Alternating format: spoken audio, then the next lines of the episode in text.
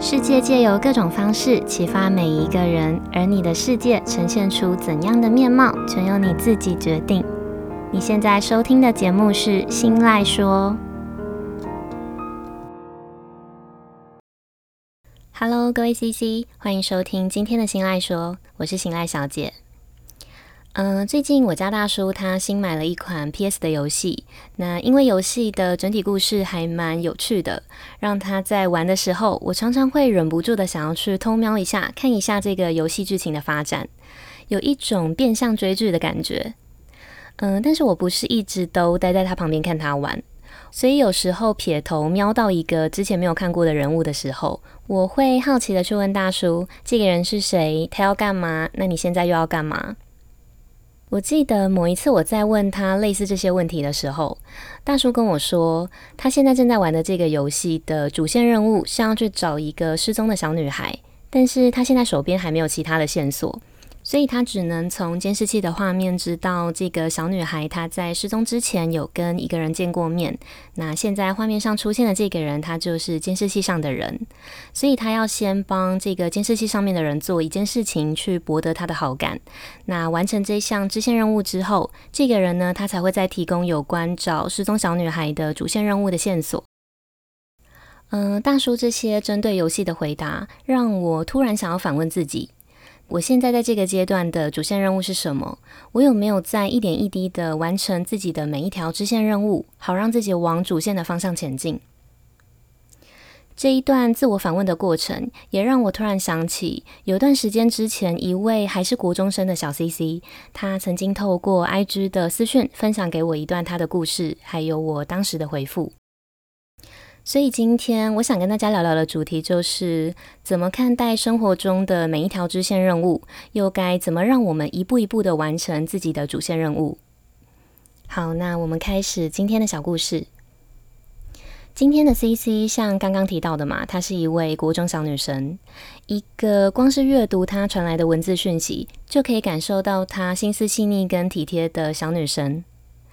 呃，但是在开始分享他的故事之前哦，我真的觉得我必须要赞叹一下这一位年纪，嗯，应该只有十四或者是十五岁的国中生。他在讯息的开头，他先是简单的自我介绍，让我可以在正式阅读故事之前，就很清楚的知道他大概的个人背景，像是他现在是什么身份，他大概几岁，跟他从哪里知道我的频道的，还有他为什么会选择要私讯给我。然后在简单的自我介绍之后的第一段结尾，他很贴心的主动附上了一句话。他说：“如果我觉得他的故事符合条件，那他不介意当我下一集内容的 CC。”嗯，真的是一个光看文字就感觉到他的温暖，就忍不住会想要喜欢的一个小女生。接着他在他的讯息里面提到了他最近有三个烦恼。所以他先把他在烦恼的问题用条列的方式分成三点，用三段的方式来写，然后在每一个烦恼的开头，他都会另外再附上一句小标题，让我可以在细看内容之前，就先知道他接下来要描述的问题的主轴是什么。他的讯息整体看起来段落清晰，问题明确，内容描述的不冗长，但是该说的重点也都有说到位，还很有礼貌。重点是哦。这整篇讯息都是站在一个可以让看的人好阅读跟好理解的角度去写的，让我在收到讯息的当下有一种惊呼的感觉。我觉得这个小小年纪的国中生也太优秀了吧！他不止逻辑清晰，还可以把思绪清楚地转换成文字，好好的表达自己的心境、目前的困扰，还有未来的担忧。有一句话是这样子说的。能确切了解问题的所在，其实就已经成功了一半。这一位小 CC 的讯息，他让我想要稍微提一下设定问题的重要性。嗯，我觉得我们在希望得到别人的帮助，跟希望别人可以帮自己解惑之前，都要先试着去厘清自己的问题是什么，而不是一股脑的把长篇大论的自己的生活流水账，通通都倒出来说给对方听。那对方就很有可能会把你理解成只是想要讨拍，或者是只是想要抱怨。但是也不是说讨拍跟抱怨就是不行，只是这个世界上哦，没有人有完全的义务是要在你没有意愿解决问题的前提之下，无止境的听你抱怨同一个问题，跟无止境的当你免费的垃圾桶。所以在找人抱怨生活的同时呢，我觉得我们都可以先试着问问看自己，此刻我们想要被改善或者是想要被解决的问题是什么？那这段抱怨才不会沦为别人单纯听你发泄没有收获的对话。好，一不小心就有感而发的说了这么多延伸的话题。我们回到今天的主题，CC 的三个烦恼之中，我想要用其中的一个来带入今天的主题，就是怎么看待生活的每一条支线任务，又该怎么让我们一步一步的去完成自己的主线任务。今天的 CC 呢，他在讯息里告诉我，他说他一直都有一个明星梦。因为他很喜欢韩星，还有韩国的文化，再加上喜欢唱歌和跳舞的关系，所以他非常希望在未来的某一天可以去韩国完成自己的梦想。嗯，但是 CC 他觉得自己长得不是很好看，舞蹈呢也不是特别有去上课学的那种专精的舞蹈，都是自学的。再加上他觉得自己因为身材比例的关系，所以跳起舞来没有那么好看，唱歌的部分也是。他觉得离他心目中认为的好听的程度还有一段差距，这一些自我打击、自我否定，都让他不敢对身边的人真实的说出自己的明星梦。直到有一天，CC 他不知道自己哪来的勇气，让他在跟朋友聊天的过程中，脱口而出说了关于梦想的这件事。那在说出口的同时，他的心里不免偷偷的希望可以得到朋友的支持和鼓励。但是朋友就是这样走。够熟，关系够亲密，才敢不经大脑的说话。所以，这位朋友在听到 CC 的梦想之后，他的直觉反应是回答：“哈，你又长得不好看。”当然，CC 他知道他的这位朋友不是有心的，只是有一点粗线条。不过，他的心里还是难免会受到影响，让他在接下来的日子里更不敢轻易的再告诉别人这件事情。CC 的爸妈呢，也不知道 CC 这一份藏在心里的梦想。为了不让爸妈担心哦，CC 他也很贴心的打算等到自己大学毕业之后再告诉他们。不过可能是因为接近会考的关系哦，CC 的爸爸在那段时间里还蛮喜欢有意无意的去透露自己同事的小孩念了什么科系，后来又当了什么。然后爸爸会建议 CC 也可以去尝试看看。当然哦，CC 是一个很贴心的小孩，他知道爸爸不是在对他施加压力。只是他还是会忍不住的把爸爸的期许套在自己的身上，种种的因素叠加在一起哦，都让他更没有勇气去实践自己的梦想。好，CC 的这段故事呢，他原本贴心设的小标题是“朋友的真心话”。乍看之下，好像是在求助，怎么不在意别人的评价？但其实不难发现，不论是内心的自我打击、朋友的真心话，还是爸爸的期许，整体的主线都在想要实现梦想，但没有支持跟勇气的这个大方向上下的。所以在有今天节目开头提到的和大叔生活的小插曲的那段对话的引导之后，让我在反问自己的同时，想起了今天 CC 的故事，也想起了一本很重要的书。这本书的名字叫做《有钱人想的和你不一样》。听到这本书的名字，你可能早就已经看过了，也可能没有看过。但我想应该很难完全没有听过这本书的书名，因为这本书在二零零五年出版之后，它就引起了非常高的讨论度。而且时至今日，即便已经十六年过去了，还是有不少的文章、YouTube 影片跟 Podcast 的节目会拿来引用跟分享。好，今天呢，不是要跟大家分享这本书里面的所有的观点，因为它里面的观点很多，有十七点。只是呢，我想要引用在书里面提到的几个观念，我觉得这几个观念很适合拿来和我那个时候回复给 CC 的讯息内容做一个结合，变成一套可以让自己更坚定的去完成期许的主线任务的方法。好，那我们先进一小段间奏音乐休息一下。回来之后会跟大家分享这一套方法的三个小步骤。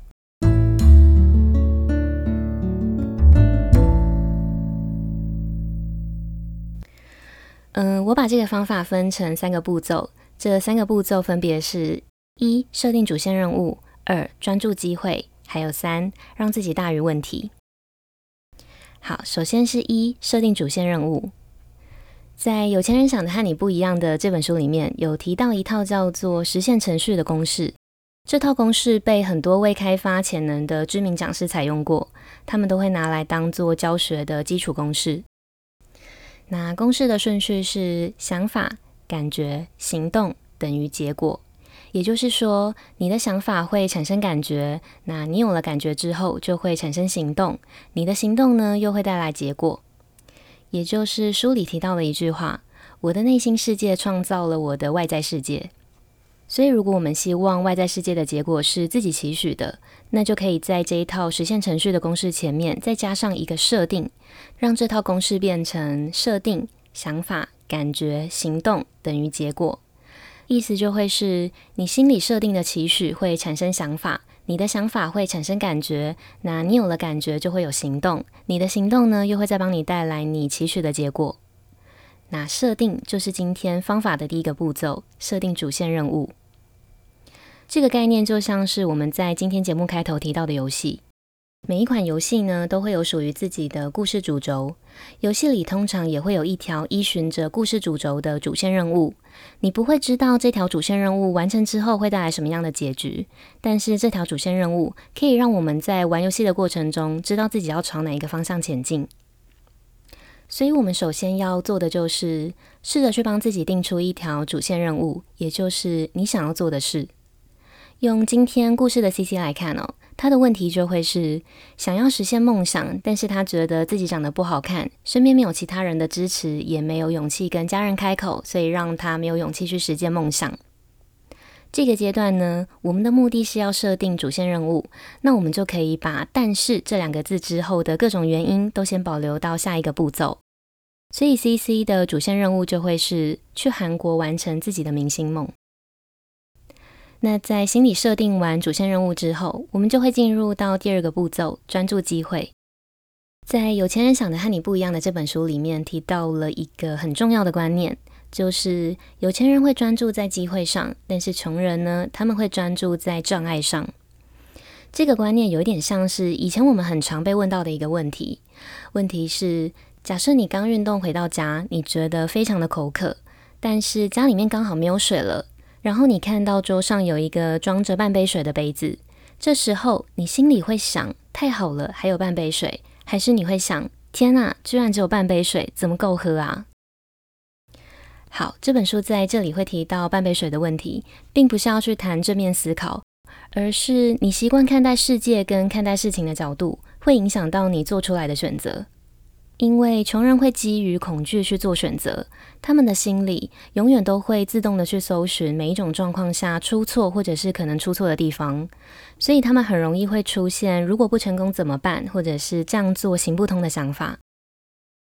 那如果是财富状况小康一点的人呢，他们的心态可能就会稍微乐观一点，想法会比较偏向我希望这样做行得通。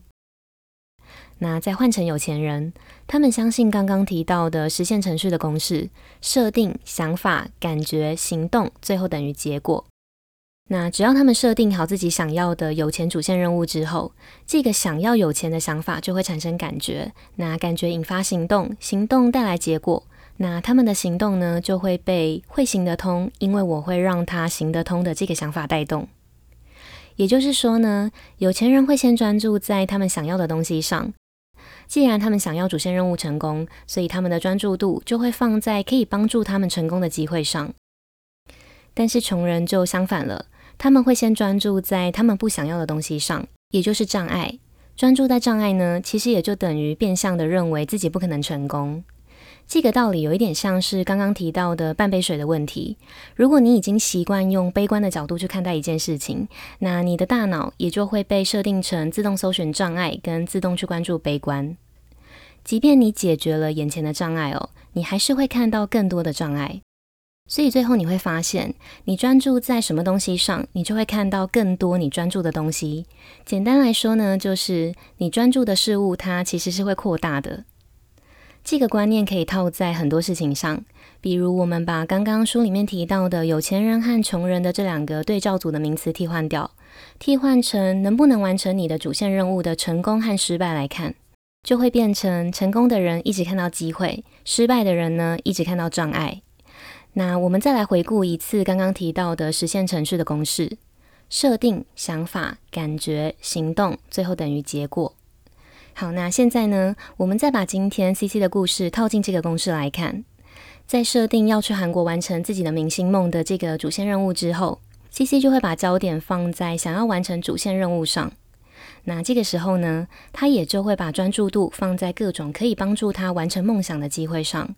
比如说像是高中或大学选择去加入热舞社或者是热音社，除了可以让自己更精进唱歌和跳舞这个部分之外，还可以让自己接触到更多在这方面的领域更优秀的人。那说不定哪一天有了可以在学校表演的机会，不止可以累积到经验，还可以增加曝光度，然后有可能会提高之后被挖掘的机会。或是呢，想要去韩国发展之前，基础必备的技能就是要把韩文至少学到一定的水准嘛。可能不只是韩文，英文也是必须。那这个时候，把唱歌、跳舞、韩文还有英文都练好学好，就会是一条很重要的支线任务，是一条可以帮助他更靠近自己主线任务的支线。反过来看呢，如果今天 CC 他专注在不想要的东西上，把专注度放在障碍。就会想要先把障碍处理掉，觉得一定要先处理掉，才有可能回到主线的任务上。比如他想要先获得爸妈和朋友的支持，或者是他想要先让自己的身材比例跟长相都先变好等等。嗯，但是在决定动手处理障碍之前哦，我们有很大的几率会先被自己的过度猜想还有否定击败。因为多数时候，我们的大脑会不自觉的把还没有发生的事情严重化、复杂化，尤其是负面的事。那这个时候呢，就很容易会让现在还没有踏出那一步的自己更害怕，甚至有可能会影响到原本已经打算踏出去的意愿。简单来说呢，就是把专注度放在想要的东西，放在机会上，跟把专注度放在障碍上，这两者的不同会连带影响到我们的心态，进而去影响到我们做出不同的选择和采取行动的意愿。好，那最后是三，让自己大于问题。嗯，就算我们在第二个步骤让自己专注在机会而不是障碍上，但生活中还是永远都会出现问题。问题呢，也永远不可能完全的消失。只要你还在呼吸，只要你还活着，那问题和障碍就永远都会出现。那如果我们必须要去面对问题跟障碍的时候呢，又该怎么办？我们再回到《有钱人想的和你不一样》的这本书里面提到的另外一个观念。这个观念就是，有钱人大于他们的问题，穷人则小于他们的问题。我们一样把有钱人和穷人这两个对照组的名词用成功和失败来替换，就会变成成功的人大于他们的问题，失败的人则小于他们的问题。嗯，我想哦，没有一条完成自己期许的主线任务是轻松简单的，所以大部分的人呢，都会直接选择换一条路走。或者是想尽办法的去逃避问题，还有放弃挑战。所以作者他在书里面提到，成功的秘诀就是不要逃避问题，不要在问题面前退缩。你要成长，就要让自己大于一切的问题。那我们来引用书里面提到的一个例子来举例，在一到十的等级里，一是最低分，十是最高分。假设你今天是一个处在第二级的个性跟心态的人，那现在你遇到了一个五级的困难，那二级的你会把这个五级的困难看成是大问题还是小问题？大多数的人应该都会觉得是大问题。那再看另外一个假设，假设你今天已经是一个成长到八级的人，你再重新遇到同样的五级的困难，你会觉得这个问题是大还是小呢？这个时候，你应该会觉得是一个小问题。好，明明是同一个问题哦，但是很奇妙的是，不同等级的你去看它，居然会是不同的心态。在这个假设的例子之后，我很喜欢作者他在书里面帮这个章节做的一个小结论。作者说，问题的大或小，永远都不会是一个问题，真正的问题是你有多大。也就是说，如果你的生活出现了一个大问题，那就说明了你还很小。这是一个很刺耳的结论哦，但却可以很直接的点醒大多数的人。我们的心灵通常一次只能关注一件重要的事，所以遇到问题的时候，我们不是在抱怨、在逃避，就是在解决问题。成功的人呢，通常会习惯性的去解决问题。一旦他们面对了挑战，就会把时间和精力都用来思考对策，都用来寻找解决的办法。那再套回 CC 的故事，CC 提到哦，他觉得自己的长相是一个困扰，也可能是一个进军韩国的障碍。但人的长相是会随着成长跟你接触到的东西不同而不断的改变的，所以我们不需要现在就急着去否定自己的外在。在离梦想还有很长时间的现在哦，我们反而可以多多的去思考看看，在这段时间里能做什么事情是让自己可以更接近主线任务，可以让自己找到解决办法的。比如说像是练习彩妆的技巧啦，练习找到自己完美的角度。或者是去练习用穿搭来修饰身材等等，就像刚刚提到的，同一个问题，在自己的心态跟个性有了成长之后，再回头看，会发现它根本不是一个问题。所以，也许未来的哪一天，CC 他会觉得，此刻他认为自己的长相和身材的困扰，在那个时候的他看来，根本就不是一个问题。又或是那个时候的 CC 可能会觉得，这是让他可以比别人更早练习彩妆、更早关注保养议题的机会。那当然也有可能哦，这些依旧存在的障碍，会是促使他用歌唱实力或者是精湛的舞技来提升自己舞台魅力的一个机会，然后会让他去发展出一个别人取代不了的特色。好，那我们来帮今天的分享做一个小总结。我们的主题是怎么看待生活中的每一条支线任务，又该怎么让我们一步一步的完成，一步一步的更靠近自己的主线任务？解决方法有三个步骤，分别是：一、设定主线任务；二、专注机会；还有三、让自己大于问题。最后呢，我想说，你想要成为什么样的人，你想要完成什么事，就直接去做，而不是先想着困难，先想着障碍，那会让你在还没有开始之前就先被击倒。我们都要把每一个可能会带给你帮助的事情或者是机会，看成一条支线任务，做好这些支线任务，都是在帮助你可以更靠近主线任务。人生没有白费，学到的、遇到的，都会是成长跟造就未来自己的养分。一定有个几条支线是可以直接帮助到你，或者是间接去引导你完成主线任务的。好，那最后也是最重要的是，让自己先走在自己喜欢的主线任务上，你就会是第一个支持自己的人。那当你的努力有一天被身边的人看见的时候，他们也会因为看到你的努力，然后有不同的想法。所以呢，试着去用努力让别人看到你的决心，让原本不看好你的人转变成崇拜你的人吧。这个世界上有很多最后做成大事的人，他们在一开始都是不被身边的人看好的。但是能不能成功，取决于你自己，而不是别人。好，那以上就是今天日常这件小事想跟大家分享的。主线确定了，所有支线都会是机会。嗯、希望今天的内容可以带给正在收听的你一点实质上的帮助或者是收获。那如果你身边刚好也有需要梦想支援力量的朋友，分享这集的内容给他，说不定你就是那个帮助他的关键人物。如果你有任何的听后心得或者是其他的生活小故事想要跟我分享，或者是你想要当我节目的下一个 CC，都欢迎你到我的 Instagram 私讯分享给我。我的账号是 Miss 点 Isoland，M I S S 点 I S O L A N D。日常这件小事这个系列呢，接下来也会持续的借由生活中的大小事跟各种故事来分享我的观点跟我的想法，希望可以透过这个节目的分享，激起每一个人心中反思跟成长的力量。好，那不知道你们喜不喜欢今天的分享？如果喜欢的话，记得帮我把这一份支持化作实际的行动，帮我把心赖说这个节目大力的分享出去，跟追踪我的 Instagram，还有到 Apple Podcast 节目上去帮我评价五颗星，跟留下想要对我说的话。你们的每一个小小的举动，都有可能会让这个节目被更多人听见，也有可能会在无形之中带给需要帮助的人力量。最重要的是，这些都会成为我继续前进、继续录制优质内容的动力。好，那最后呢，希望收听到这里的每一位 CC 都能顺利让生活中的每一条支线问题转变成机会，还有养分，然后更靠近自己的主线任务。那今天的节目就到这里结束喽，我们下次见，拜拜。